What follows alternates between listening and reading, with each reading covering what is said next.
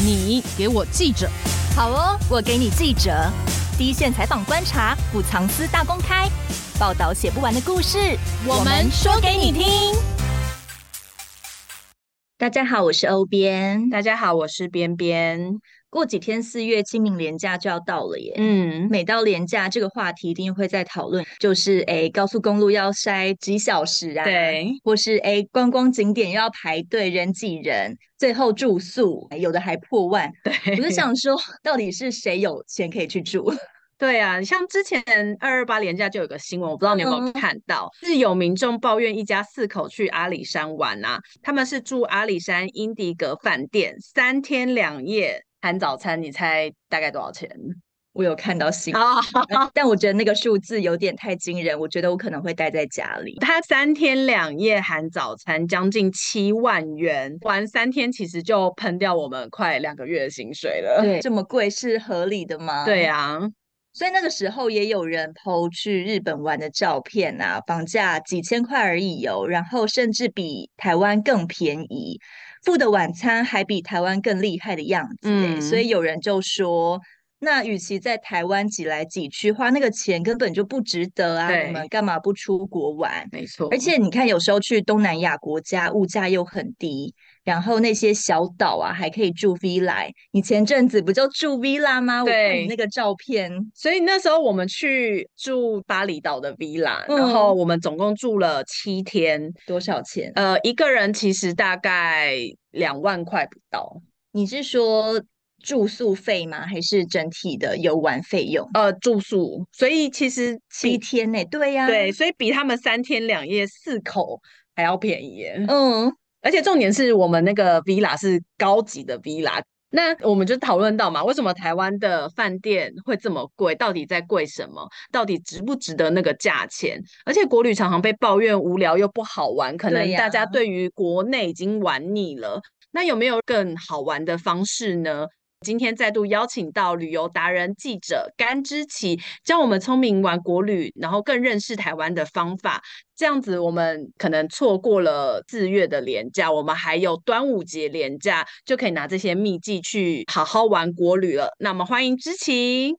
Hello，大家好，边边欧边，你们好，好久不见，碰到你们就在聊吃喝玩乐，真的很开心。这个议题我准备起来是最开心的 想到接下来自己可以出去玩就很开心。你看之前那些政治啊，什么建设，头有够痛的。对，而且我们两个可能还很很多事情都搞不太清楚。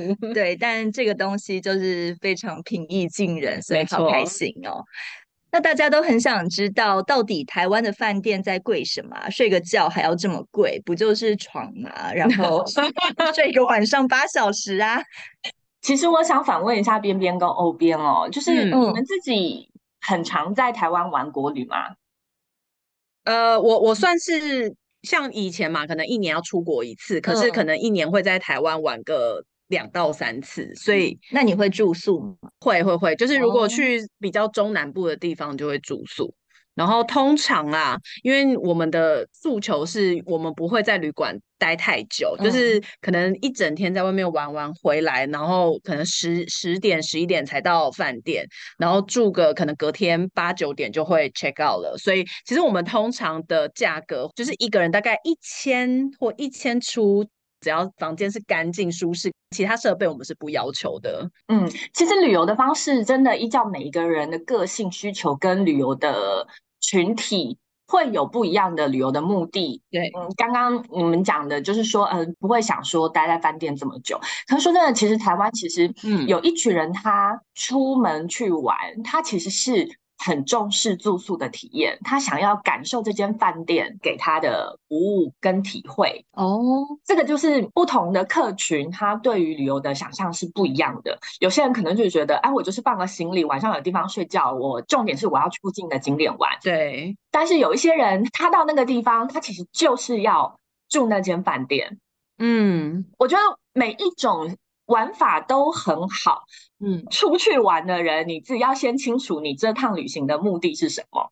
当然，就是说，如果说想要去玩饭店，我不想跑来跑去，我不想一直移动，我只想 爽爽的当少爷或者在饭店里。吃美食、看美景，然后喝个鸡尾酒，在游泳池边拍完美照，这样的话，其实他就需要挑一间非常好的饭店，让他觉得舒适。嗯，其实台湾是有这样的能耐跟能量，可以提供这样的服务，接待这种旅客的。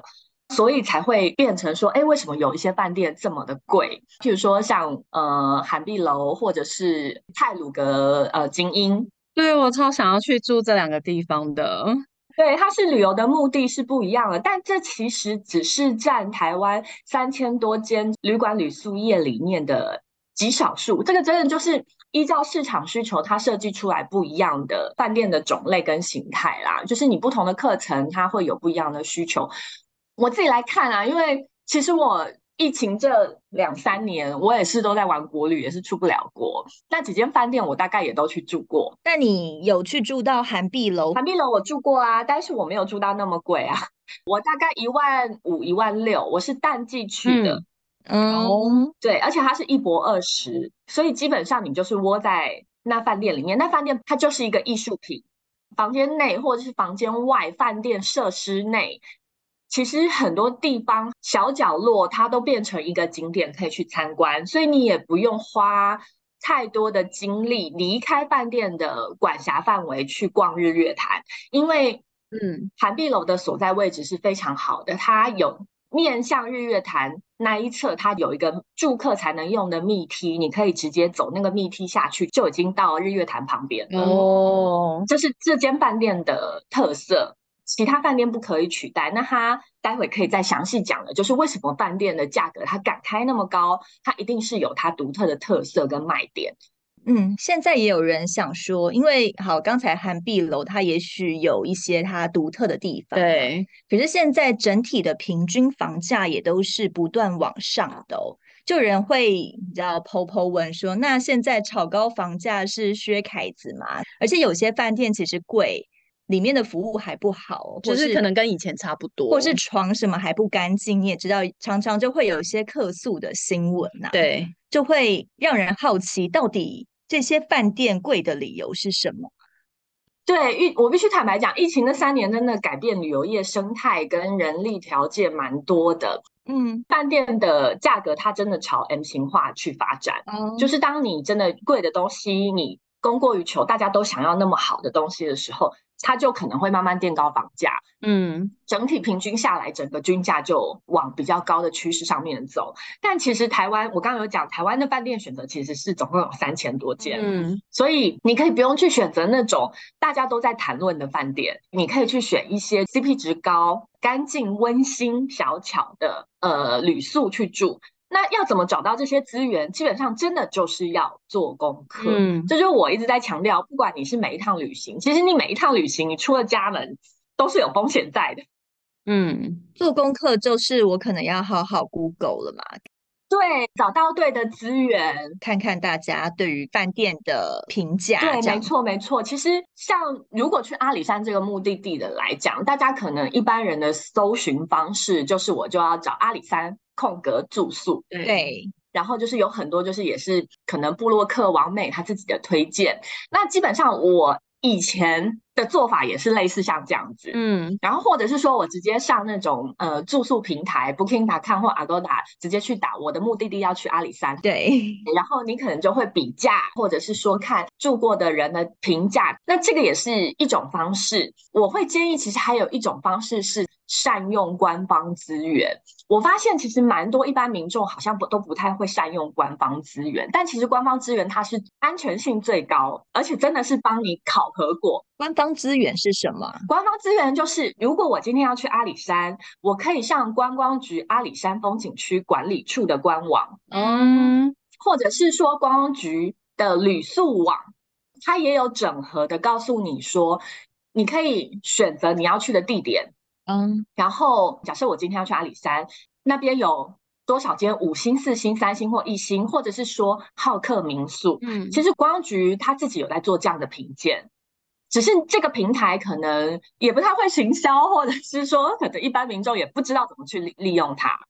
对，那你可以先在上面先了解一轮。但其实我之前也是某个二二八连假要去阿里山玩嘛，嗯、然后也是 Google 阿里山住宿，真的是大家关键字都差不多。嗯，然后可能也有看到那个阿里山的官网，可是我觉得每次点进去官网看，就是那个界面，你就会想说，我也不知道怎么用，然后反而会觉得上面介绍的东西会不会？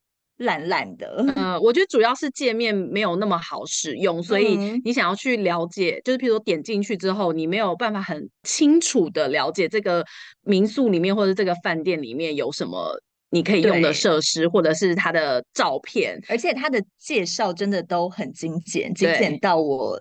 我真的不知道怎么选择，就是 A 饭店跟 B 饭店好像也都差不多。对，现在大家比较常看的就是部落客，他会精确的把每一个角落拍的很清楚，啊、而且他都会解释的很清楚，所以反而大家会被那些文章给吸引，而不会去点官网。因为老实说，我去任何一个地方国旅，我也不会去看那观光局的资料。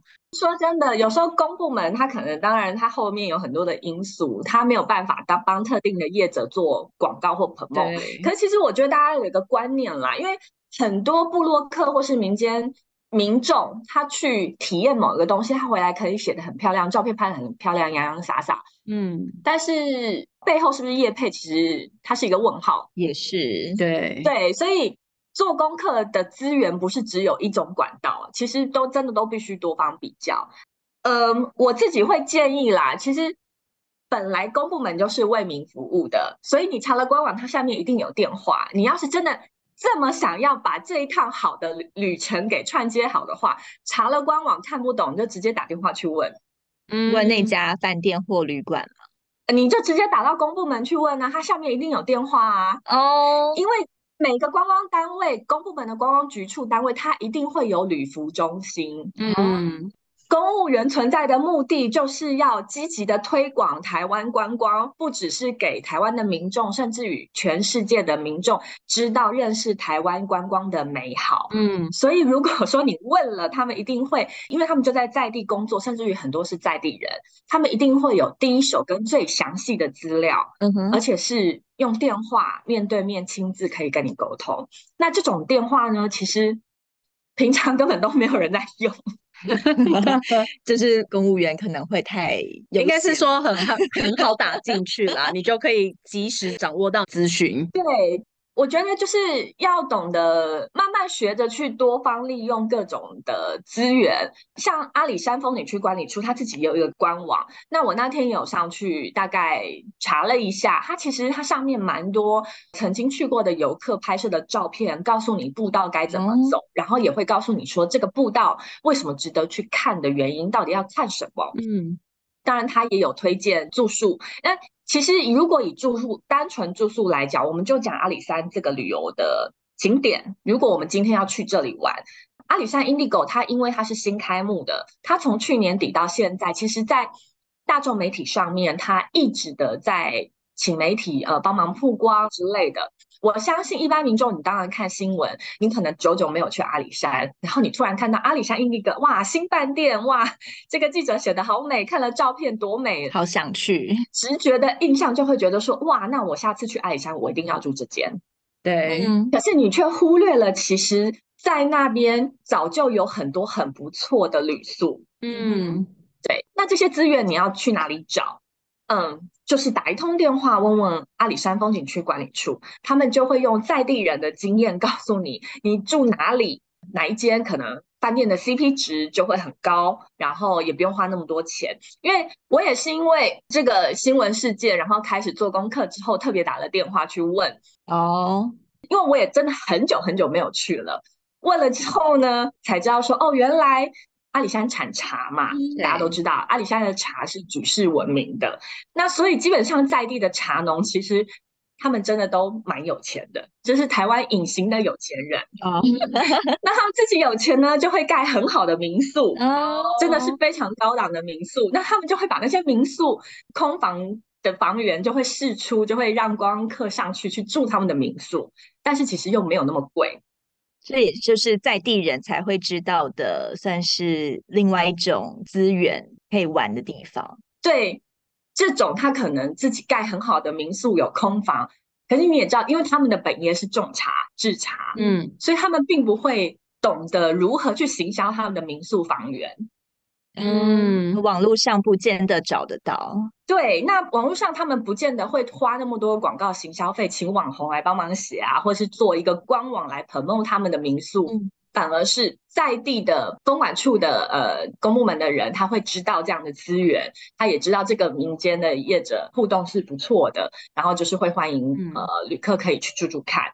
那像这样子的资讯的话，也会在观光局阿里山的这个官网上面吗？还是真的就是只能透过电话这样聊才聊得出来？观光局的官网上面会有啊，只是你不知道怎么找，哦、因为他们也很多。嗯。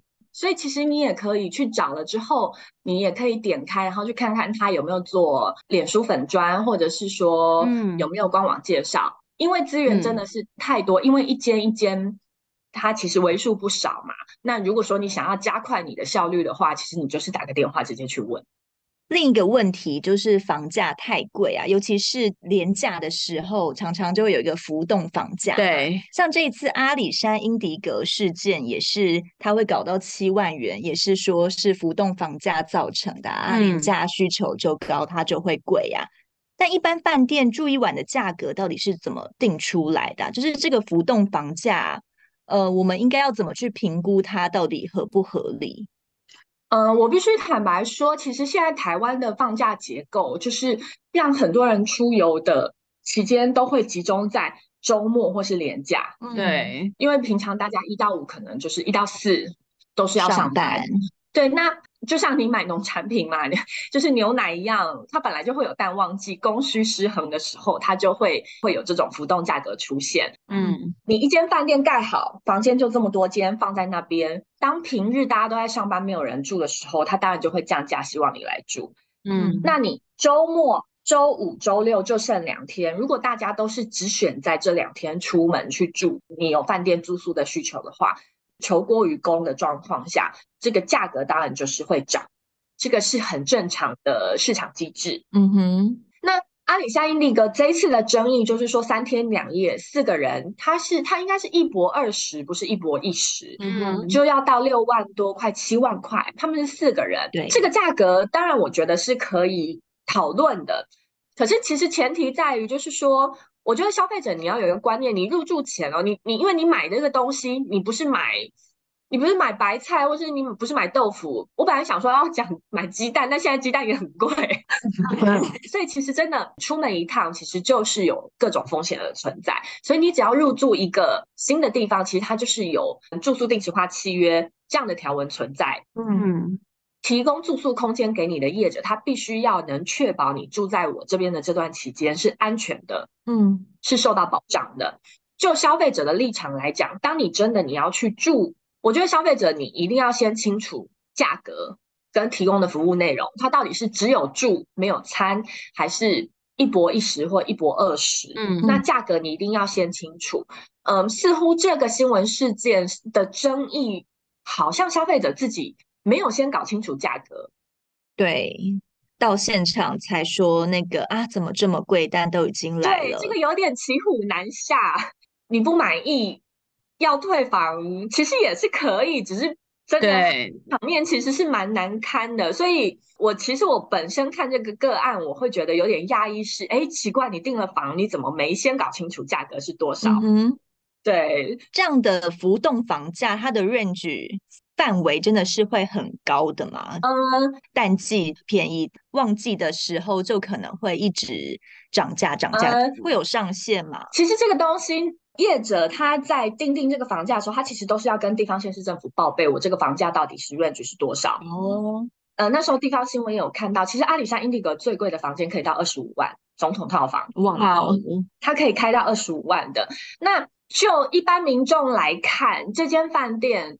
它的均价偏贵，我觉得其实是我们可以去分析它背后为什么会有对消费者来讲房价价格偏高的一些原因。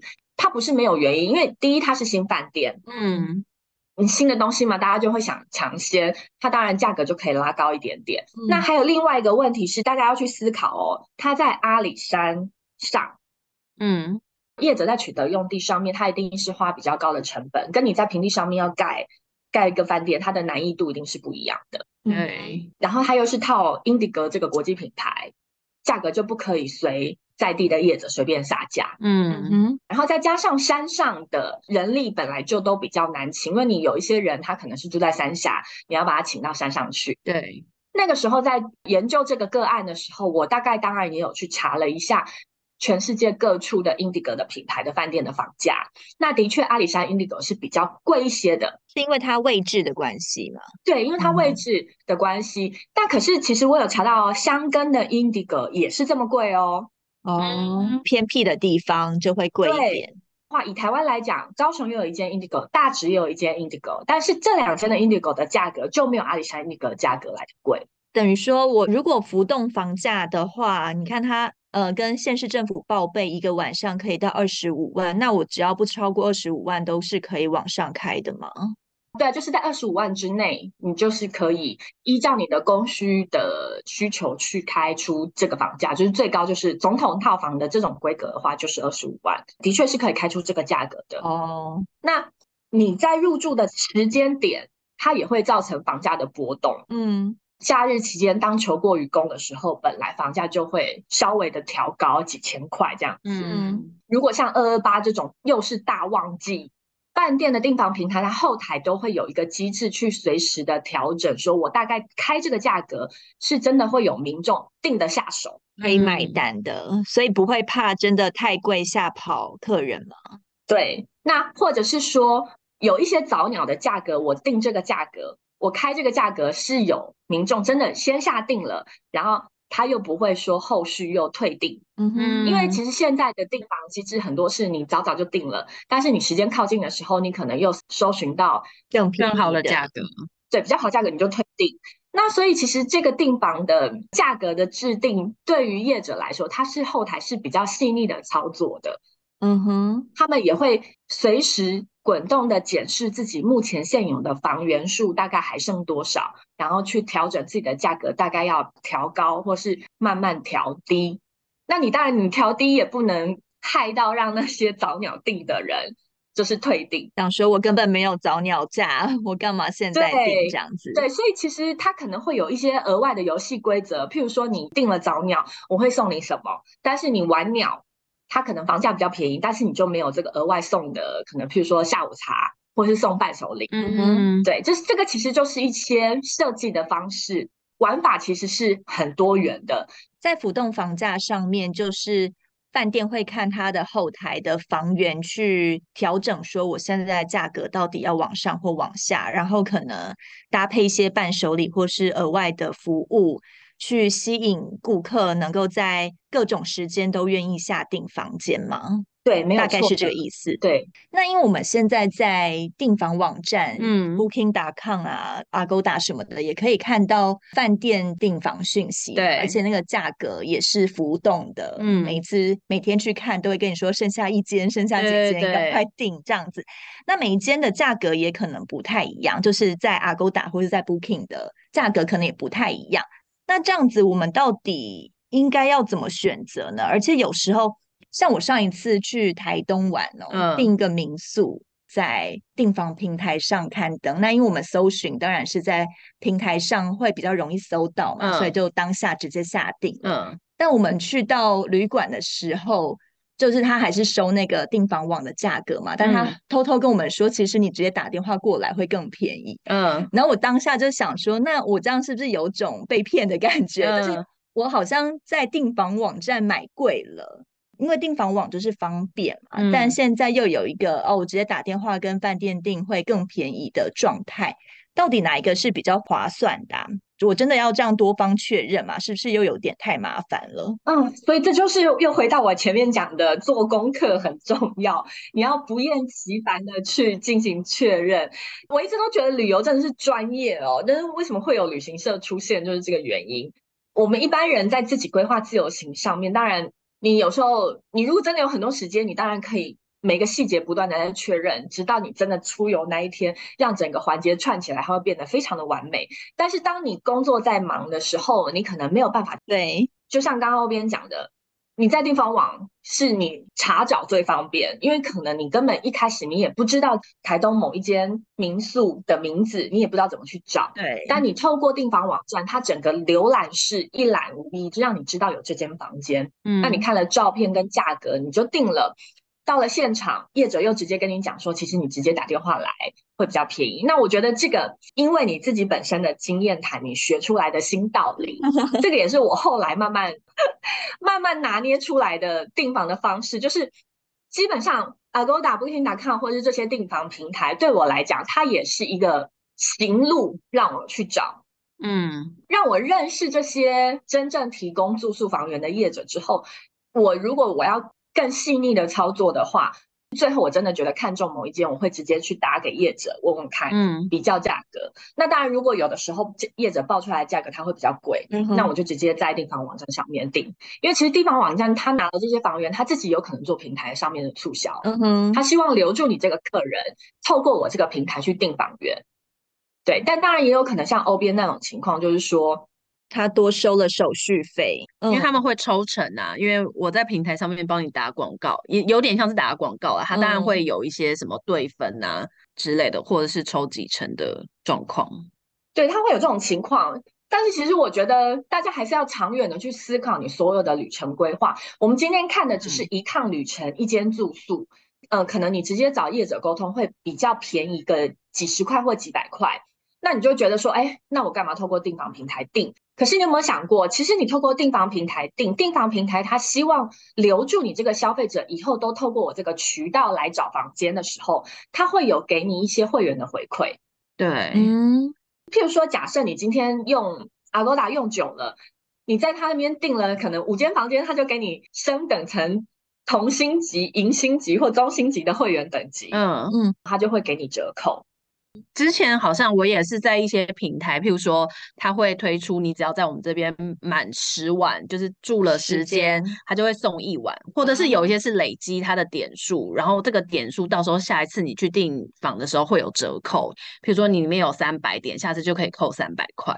那假设你你会为了就是我现在想要几点去订房，然后去订，还是说你还是会再打电话给饭店？如果饭店真的比较便宜，你就会转跟饭店订。因为通常我订房啊，我就是多加比较。就譬如说我今天在 Booking.com 上面看到这一间，嗯、我就再去 Agoda，然后再再去 Hotels.com，然后我会去他自己那间本身的官网看他原本一晚的价格，嗯、然后我全部比价完之后。我就会发现哦，其中一间是最便宜的，就是一个平台，比如说官网最便宜，我最后就会用官网或者是打电话去订。那或者是如果是阿勾达最便宜，我就会在阿勾达订。而且它有时候很有趣的是。其实 Agoda 现在显示有房型，嗯、可是你在 Booking 上面它是已经热销完了，嗯，所以你也可以用这个去考虑，说我到底今天是要订这一间，还是我要在这个平台订别间？所以你对平台也不算有忠诚度嘛？对，我就是多方比价，因为我当然是希望是最便宜的嘛，因为同样一个房型，我也不想要买贵，嗯、然后我也不怕麻烦，因为我就觉得只是。查一下，很快就会出现了。所以你刚刚那个状况，我我，我完全可以理解，因为你就是用你的钱去换你的时间呐、啊。那可是我是愿意用时间，然后去换到便宜的价格。但其实我觉得我当下也是不太清楚，竟然有这个差异。我想说，网购嘛，网购通常都会比实体店便宜啊。我那时候就是抱持着这种心情，想说，那订房网站，而且我们也还算早订嘛，所以应该。就你不会去想象，原来你直接打电话订会比较便宜这件事哎、欸，我只能说你可能真的在国内旅游太少了，你应该是没有，或者是通常你出去玩的时候都是你朋友帮你订好的，所以你可能没有这方面的经验。可是因为我在我朋友这个群体里面，就是会去查找的，因为我我觉得这件事情是有趣好玩的，嗯、然后而且因为我专门就是如果我主动去订，我可以去决定我自己想要的，就譬如说。呃，我今天要去阿里山玩，我就可以先去看这三间是我喜欢的，跟价钱是我可以接受的，然后我再丢给朋友，让他们决定说这三间，不管他们选到哪一间都是我喜欢的。哦，对，所以我我并不会觉得麻烦。这件事。对对对，国旅你可能可以直接打电话过去，但其实订房网站它它的优势在于，就是说如果你今天是要去国外旅行的话，可能语言上面的问题，或者是说你不想花这个国际电话费的问题，其实透过订房网站订，它还是真的是最方便的啦。而且订房网上面都会有很多人去住完之后的照片跟评价。其实我也如果在国外的话，我都会看那些评价，因为我觉得他们是最真实的。对，是真的是，其实我觉得网络时代就是这样子，各种资源都有，只是你要知道怎么去善用它了。对，并没有说哪一个平台会哪个管道去订会比较划算啦。有的时候你当下可能会贵一点点，但其实你累积积点，最后你可以很快的又换到一整晚的都免费。说真的，这样可能还比较划算。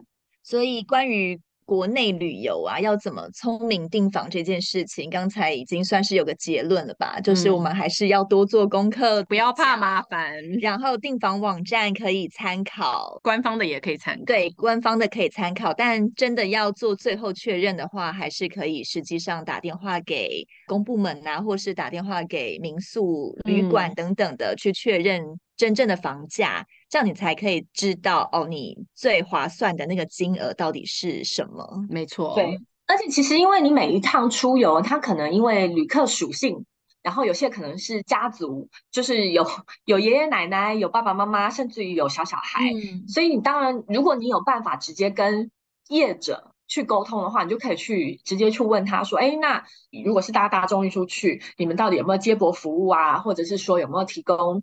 婴儿车，或者是说，呃，可以加热什么之类，这些细节其实，如果是有机会直接联络到业者的话，其实我觉得这个是最能确认你的需求，跟希望对方在你入住之前就做好准备的的一个一个一个方式，一种方式。嗯。那接着啊，我们来谈谈刚才芝萁有住过的涵碧楼啊，好羡慕哦！它其实是全台最贵的饭店哦。你知道平均一晚是要多少钱吗？是平均哦，平均两万吗？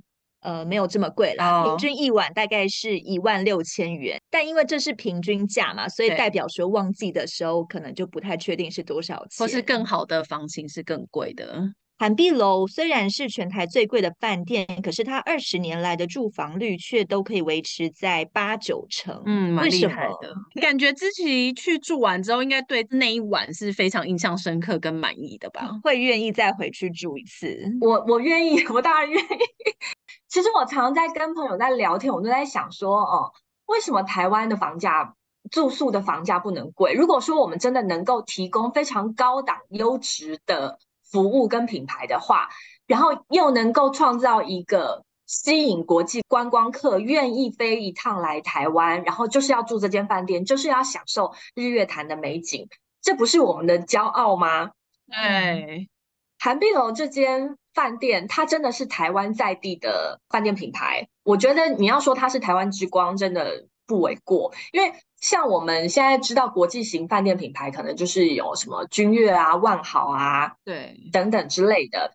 呃，更高档一点，就是像日本他们自己也成立一个饭店的集团品牌，叫星野。那它下面有很多 Hoshinoya，然后或者是说像界温泉旅馆，这些都是大概我们如果说你对住宿旅游有一点基本的认识的话，其实你 Google 大概都知道，他们真的都是很高档的，甚至还有譬如说像六善。这个品牌也是在国际间都是很知名的。呃，涵碧楼这个品牌其实是台湾人自己专门设计的。那它现在它当然是，嗯哼，它在全世界除了台湾南投日月潭这边有之外，它其实它在青岛也有。哦，对，那它可能还没到西方世界啦。但说真的，其实。这间饭店在二零零二年开幕启用的时候，就已经是缔造了国旅住房的一个新高标、新标杆的一个价格。嗯，它敢开这个价格，当然也在于它有提供非常独特跟完善的软硬体服务设施，所以它敢开这个价格。你想想看，它二零零二年到现在二零二三，它已经二十年嘞，它现在房价还可以开这么高，嗯、现在还会有这么多回头客。就代表它二十年的这个历程上面，它的维持跟品质是有永续经营的，这个也是业者厉害的地方。芝萁这一次去住的经验，可以跟我们分享一下吗？嗯，其实我是疫情之前就去住了，我不是疫情期间。嗯，我当时去住应该是二零一六、二零一七年的时候，那时候是平日去住。他的房间就是一整栋的话，就是你你没有住到他别墅区的话，它是主建筑物，它总共一高低楼层，它总共有分三种房型：花园远景房型是低楼层的，中间就是湖畔的房型，那最高楼层是湖景房型。嗯，大家都知道，因为这间饭店它是盖在日月潭旁边，它的 location 是非常的好。嗯，其实你真的有机会，呃，去现场看一看，或者是说你先透过官网看一看，你就会发现这间饭店建筑物本体的色调它是不鲜明的，它是跟哦，日月潭的湖景的颜色是融合在一起的。嗯，它不会像说，哎，我今天我要盖一个饭店，我花这么多钱，我一定要让大家看到我，它用了非常奇怪的颜色。但是这间饭店它的外观是它是暗灰色的，它是整跟整个湖景它是融为一体的，就不会破坏风景的感觉。对，而且涵碧楼盖在那边最大的卖点就是要欣赏日月潭。潭的湖光山色，所以它所有的房间全部都是面湖的房型。嗯，呃，让所有的住客，不管你是住，不管你是高低楼层，你都可以至少可以看得到日月潭的风光这样子。而且它每一间房间的大小全部都是二十五坪。哦，蛮大的，对，对，真的很大。嗯、然后都有浴缸，然后跟跟一个客厅这样子。那为什么每间房间它内部要这样的设计？就是因为业者他很清楚，跟设计者他很清楚，我今天我要在这个地点盖一间饭店，我的目的就是要度假。嗯，因为我知道会来这里的旅客的需求一定是它不是商务。嗯，度假的话就希望可以完整的放松。对，那我要如何利用这边天然独特的美景？再搭配我可以给他的硬体资源，让真正住进来这间房间里面的人可以达到完整的放松。嗯，所以其实你真的进了日月潭涵碧楼的房间，你会发现它有一整片的落地窗，它每一间房间它都有一整片落地窗，你不用走到阳台，你才可以看到外面的湖景。其实你就是坐在就在客厅，可能就是有一小段距离，其实你还是可以看得到湖景。它的那个整个设计的思维都还蛮细腻的。算是涵碧楼非常知道自己的定位，对，然后提供的服务也真的很符合顾客的需求，嗯，但那个落地窗会不会被外面的看到？不会，因为它虽然它是面湖，所有的房间都是面湖，可是它其实它还是会有一段距离。它的主建筑物的前方是游泳池，嗯，然后还会有一小矮的树丛，然后前方才是日月潭。就算日月潭游船上面的人。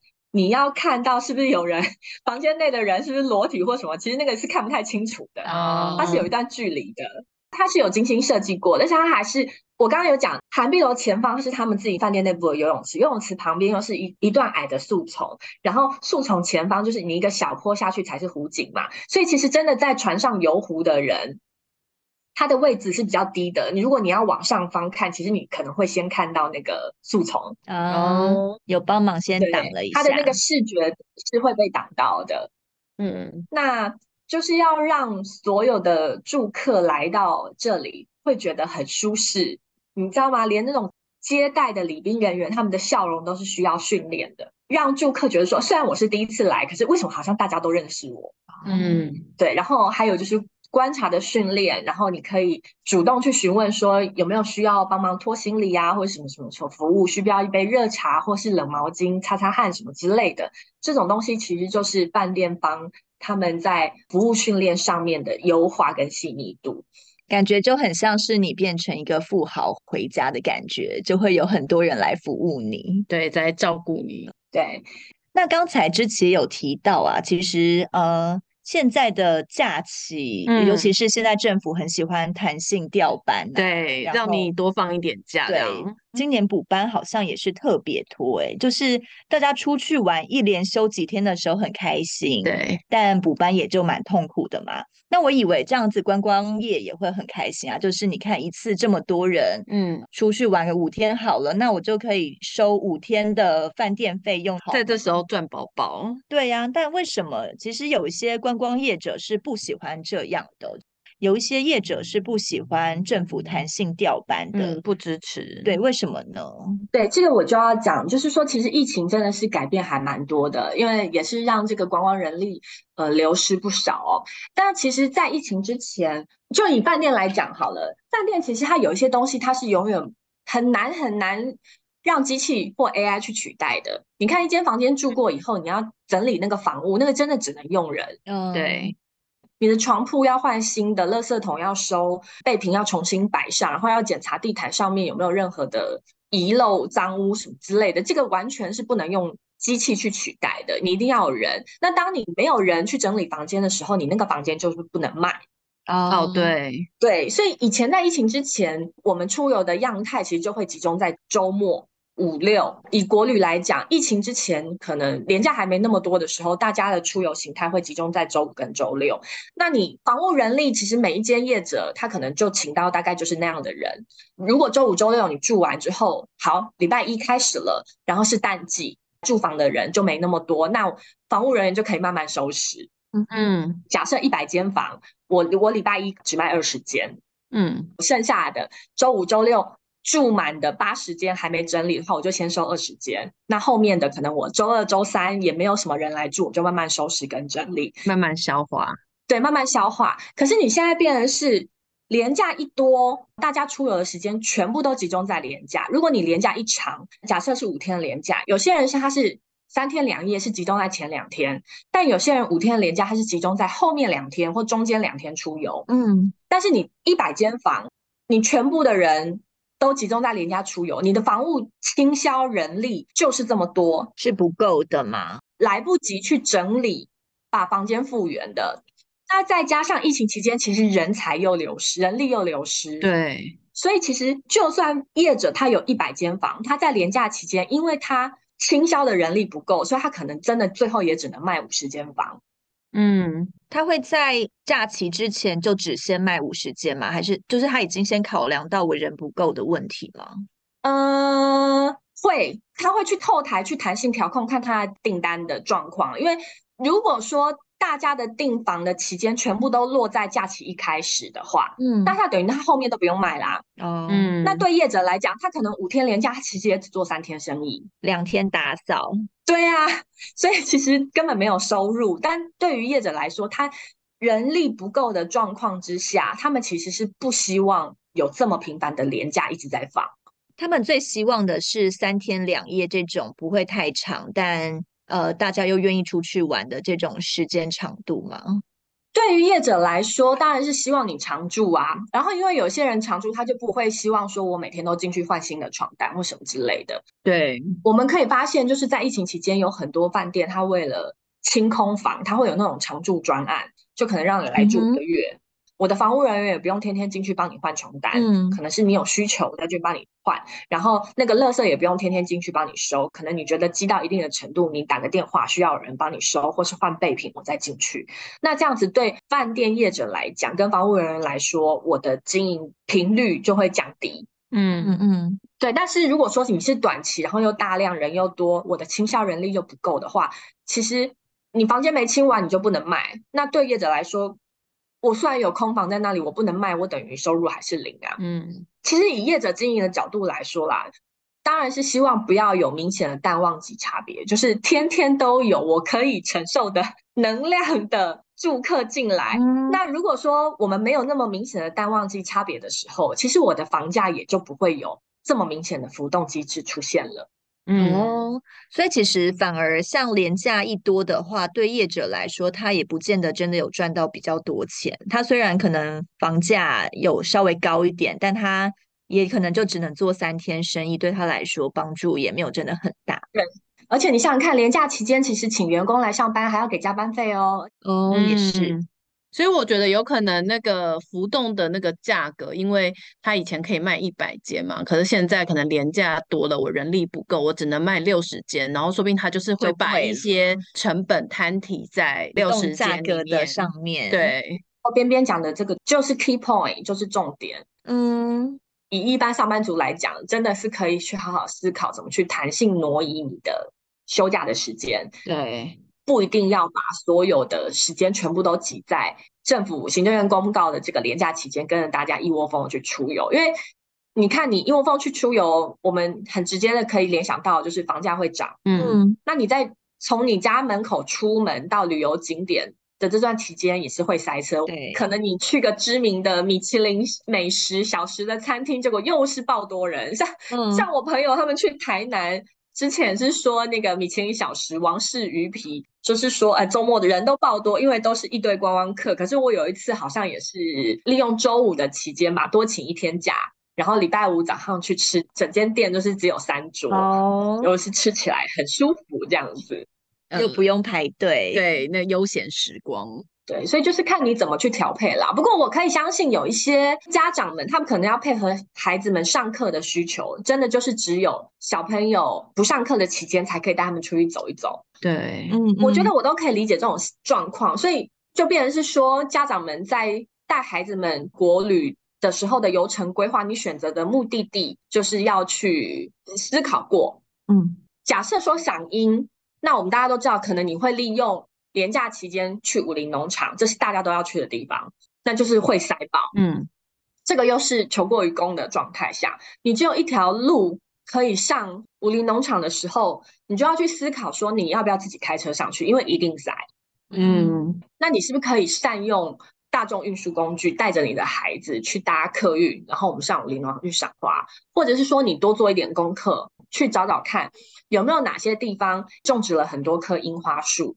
其实那个地方可能知名度没那么高，但其实你可以带着一家大小三个人、四个人，嗯，开车去那个地方，然后避开塞车期间，这个就是业者在跟我分享的。你可以去思考，你到底是你一个人要去看那二十株樱花，只有你一个人，还是你要去武林农场跟两千个人挤看那两百棵樱花？其实你可以去思考，你要选择哪一种。确实，如果你要在樱花前拍完美照，我相信大家都不希望旁边有闲杂人等。对啊，因为像不好玩这个问题啊，也是一方面是人多嘛，一方面就是塞车啊。所以，我们刚才前一趴是讲了国旅好贵，大家抱怨嘛。对，现在是要讲说，如果国旅不好玩，我们要怎么解决？如何让国旅变好玩？嗯，看台湾岛嘛，包括本岛、离岛就这么大，有一些地方都去到烂啦。那这样子还有怎么样？的方式可以让国旅是变得更新鲜有趣的呢？其实我觉得我们出游有的时候目的地只是一个媒介，重点还是在于人好不好玩。嗯，那地点它真的只是一个媒介。嗯，就算去澎湖去过很多次了，假设你今天是跟姐妹淘去澎湖玩，我相信会跟你带爸爸妈妈去澎湖玩又是不一样的体验，因为嗯，带姐妹淘跟带爸妈去澎湖玩。你可能流程安排上面就会不同。那流程安排上面呢、啊，我们刚才有提到自己去定、去找、去做功课，真的很麻烦啊。嗯、现在有一些国旅的旅行团有一些客制化的服务，有。其实，因为同样也是因为疫情这三年的变化，就是让更多的原本做 outbound 就是出境旅游的业者，他们回头开始从头认识台湾，开始认识、重新设计。到底国旅要怎么去串接？原本就在做国旅团的这种业者，他可能不是我们网络或者是说媒体上面听到那种大型的知名的旅行社，他通常都比较属于在地。嗯，他就是因为了解在地，所以他可以把很多国旅的游程串接的其实很细腻，而且更克制化。嗯哼，也因为台湾人本身就可能对国旅就是很熟悉，他会觉得说，哎，我自己去就好了，我为什么要透过你的安排？嗯，可是说真的，毕竟人家是旅游从业人员，他就是每天都在。台湾这个宝岛上面到处跑，而且他们甚至认识更多不是网络上面曝光过的特色小店家，嗯，然后或者是说参加他们的团可以拿到额外的伴手礼或是一些小奖励什么之类的。其实这三年来，真的蛮多业者创造出新的游程玩法。我讲一个，光是铁道旅游来说好了。其实像易游网，它过去就有在做环岛之星，嗯，他们就是跟 Hello Kitty 做角色的结盟，所以就是整台弄了一个 Hello Kitty 为主题的车厢。那他们现在当然是换新，就是跟迪士尼一样做这个异业结盟。你买他们的套票，然后搭上这台车，你就可以整个在车厢里面就是感受到迪士尼角色陪伴在你旁边，陪着你一起坐铁道。然后甚至说你在车上，你还可以唱卡拉 OK 免费的。然后，或者是说做手作 DIY 等等的，也因为有这台特色的车子，你可以搭着它看你要去西部哪里玩，或者是去花莲，或者是去台东，或是去宜兰，甚至去云林、嘉义等等都可以。你就是去看你要买这个套票，你要在哪一个点下车？嗯，也因为这台列车的出现，也有一些专门玩列车的旅客，他就是我没有要到某一个目的地县市，嗯、我就是早上搭了这台车，我就是要环岛一圈，我回来晚上在这台车下车，我整趟的游程我就是要在这台车上面玩，嗯嗯，也是有这种客人，所以他们也有在卖这种套票。你是说旅行社吗？还是台铁？旅行社易游网。这台车虽然是在台铁的轨道上面在跑，可是它的套票是透过旅行社去承办，必有网卖。对，因为它这整个游程的内容不只是提供运输，帮你从 A 点运到 B 点，它还有车上整体的服务体验。嗯，所以它是包含游程的概念在内，它不是只有运输的概念在内。那刚才之前提到，呃，有一些。非知名的旅行社，它可以提供客制化的国旅团嘛？那我们一般民众要怎么去接触到这些旅行社啊？因为我们通常都只会知道比较大间的旅行社嘛，或是常常上媒体的。嗯、可是如果真的想要深入国旅在地的一些旅行的话，我们要怎么知道有哪一些旅行社可以帮我们服务呢？我通常我用 Google 的方式的时候，我会说我想要，譬如说我想要去某个目的地，嗯，因为你可能是对某个目的地或是某个目的地特殊的新景点你有兴趣，嗯。嗯，那你就我就会先 Google 那个地点的名字，然后空格，然后旅行社，嗯。哦，就这样去找找看，看业者会不会包装。那通常你找到某一间的旅行社，它可能有商品会放在官网上面，你就可以打电话去问，嗯，然后参加过之后，你就可以跟他们建立关系，基本上。他们这种中小型的旅行社，他们的经营模式真的不是透过媒体去打他们的知名度，他们其实都真的会比较用心经营顾客关系，因为他们的量比较少，嗯，可能他们是需要你永续。有不少客人真的是参加国旅之后，我跟这间旅行社的老板我就变好朋友。我参加过一次，我真的觉得你服务不错，那你之后你有不一样的产品，你又会告诉我，嗯，所以我就会又来参加，他的那个回客率的几率是很高的。嗯，或是你这次服务好的话，我会再介绍给我的朋友来口碑。对对对对，其实网络的资源是可以善用，它算是一个敲门砖啦。我觉得大家就不用太害怕，因为毕竟是国旅，语言沟通都没有任何问题，你就是打个电话直接去亲自问。嗯，也因为这种小型的旅行社，呃，它比较可以更可以克制化你的行程，甚至于说，就算它没有这样的类似的商品，你可以直接跟业者讲说，我想去哪里哪里哪里。你可不可以帮我串接，或者是你有没有推荐？他就帮你克制出一支新的产品，或是我哪边的门票，他可以先帮我买好，反正我最后先付个总价给旅行社，我要去的地方景点我都可以一次玩到。对，也是有这种看你怎么去克制化，这个就是做国旅团可以去谈的。嗯，你可以去在它样板式的行程上面再去优化，然后或是更符合你旅客的需求，因为毕竟现在的国旅。你通常你一个家族或是两个家族，大概就是四个人、八个人，其他都可以成团的，小团也是可以成团，嗯、不用担心说啊，我们好像人这么少出不了团。现在甚至于有一些高端的国旅团，它是两人成行哦，它就是用那种很好的保姆车，就是接那种明星嗯的那种保姆车接送你去玩。因为我觉得有时候不好意思去找旅行社，也是会想说、嗯、啊，我可能才四个人。会想说这样是不是太大费周章了？以前的话都是那种好像要二十人吧，或者是一个游览游览车四十个人才可以成团。那现在像这种比较小的或者是客制化的，是在疫情期间或疫情后才转型变成这样的吗？对，没有错，没有错，这的确是一个趋势，就是这种团真的是越来越多。那这种其实在国内。有，甚至于你现在国外旅行其实也有哦。像之前我应该也有跟那个边边讲过，就是越南岘港就有那种四人成型的高端团，你只要再揪三个姐妹淘跟你就，你就可以用很低廉的价格，然后透过旅行社帮你安排串接所有的行程，你就去飞一趟岘港玩，甚至于旅行社也帮你办好签证。那也因为你四个人而已，所以如果你想要微调一些行程内容。嗯，也是可以跟旅行社谈，对。嗯、然后你到了当地以后，他们就会用一台保姆车，一个会讲中文的司机导游，全程载着你们四个人，很尊荣的，就是到处玩。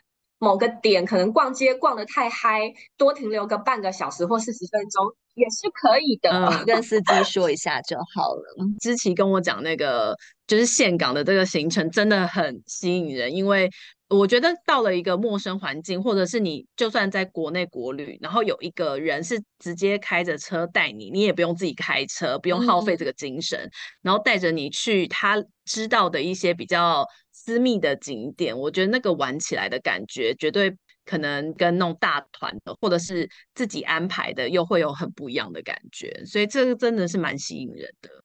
我把议题再勾回国旅。呃，因为国旅过去这两三年，因为就是疫情不能出国嘛，所以大家都是一窝蜂的想往离岛去玩。所以那时候就是有新闻有在报，就是说那个澎湖人满为患，导致观光品质变差。那其实我有问了资深的国旅业者，他们其实有在讲，他就说。疫情之前，其实离岛就算是夏天暑假旺季也没旺成这样子。那嗯，疫情那三年可能真的就是大家都不能出国，所以才会在暑假人一窝蜂跑去澎湖。可能一开始大家对澎湖的想象也是直觉性的反应，就会想要去住澎湖的几间大饭店。嗯，所以才会导致那边那个时候那几间澎湖的饭店房价这么的贵。但其实澎湖也是有很多的民宿，嗯，这个状况跟我刚刚先前讲阿里山状况是一模一样的。当你没有额外再多做很多功课的时候，你可能你对于住宿选择的想象就是比较只有两三间可以选，但其实它是很多元的。嗯，那去澎湖要怎么去？可能一般人的想象就是说我搭飞机过去往返，对。但其实现在澎湖也有很多的船班，你也可以选择。嗯，甚至于说我当天在问那个业者，他就会跟我讲说。如果你是南部人，你就可以从高雄搭台华轮去澎湖，然后再搭船回来。那假设你是北部人，甚至于你可以开着自己的自小客车，然后一路玩到南部，然后再把那台车直接运到台华轮上面。如果你喜欢露营，你有在澎湖露过营吗？应该没有吧？没有，澎湖什么都没有，地很大，所以你就自己带着自己的露营帐篷，开着自己的车，从台北开到南部去，上了台华轮，连车带人，带着你的帐篷到澎湖，嗯，你也不用在那边订饭店，对，你也不用在那边租车，你就开着自己的车在澎湖玩，哇，好省哦！然后就把你的帐篷找个地方就搭起来。有人这样玩过澎湖的吗？应该。没有吧？但我觉得很酷，听起来好吸引人，哦，蛮特别的。对，而且我觉得以父母来讲，嗯、父母其实养小孩还很贵，他们现在就很多人喜欢去露营。对，然后你就是带孩子去，又可以搭船，又可以坐车，然后又可以露营，然后又可以看海，真的还蛮不错的。嗯对、啊，重点就是省了交通费跟住宿费耶。对，其实我觉得玩国旅有很多方式啦，嗯，只是你想要用什么样子的方式，或者是你要怎么安排去玩。才能玩得尽兴，这都是取决于我们自己定位，想要怎样玩，这是最重要的。就是虽然现在廉价很多，但也不能匆匆忙忙的就决定啊。像我常常就是 匆匆忙忙的决定，然后找不到饭店啊，或是行程什么的，也都是很随机。对，不过其实也是有好玩的地方。我我觉得就是看你，你如果原本一开始你、嗯、你就是打着我想要比较随性一点的话，那你就朝这个方向前进。就是你可能突发状况，什么事情就也不会去抱怨嘛，因为你就知道你自己是随性的，算是一个小乐趣。对，所以我觉得就是你只要知道自己的定位，跟你身边的旅伴，然后跟、嗯、呃稍微做一下功课。可是如果你想要更尽兴，就是把功课做好。那其实我觉得国旅是可以变得非常有趣的。对，就不像大家说的又贵又不好玩。其实很多乐趣都是自己去找出来的，嗯、而不是那个那个地方只是一个附加价值，可以让你有一个地方可以去放松。对，没错。今天谢谢芝琪跟我们分享这么多国旅有趣的地方，然后接着再好好存一笔钱去住涵碧楼。哦，我真的好想，一定要好好的享受尊荣的感觉。到底湖景有多美？我淡季去住，其实我觉得还蛮划算，而且它的餐真的。极好哎、欸，它就是就是土里的茭白笋，你家里可能爸爸妈妈也都自己在煮来吃，你自己烫来吃。可是为什么他有办法把茭白笋弄得那么精致，会让你很惊艳？真的很佩服这些专业的达人。台湾真的有很多很用心服务的观光业者，其实他们真的都是很努力的在推台湾观光。当我们自己喜欢这些东西的时候，我们也才有办法去跟外国人讲说，台湾真的很好玩，欢迎你们来玩。我觉得这个是对台湾观光产业的发展是有正面的能量的。那今天谢谢知琪，谢谢知琪，谢谢你们，拜拜。好，拜拜。更多精彩的报道，请搜寻 VIP 大 U 点 com。联合报数位版邀请您订阅支持。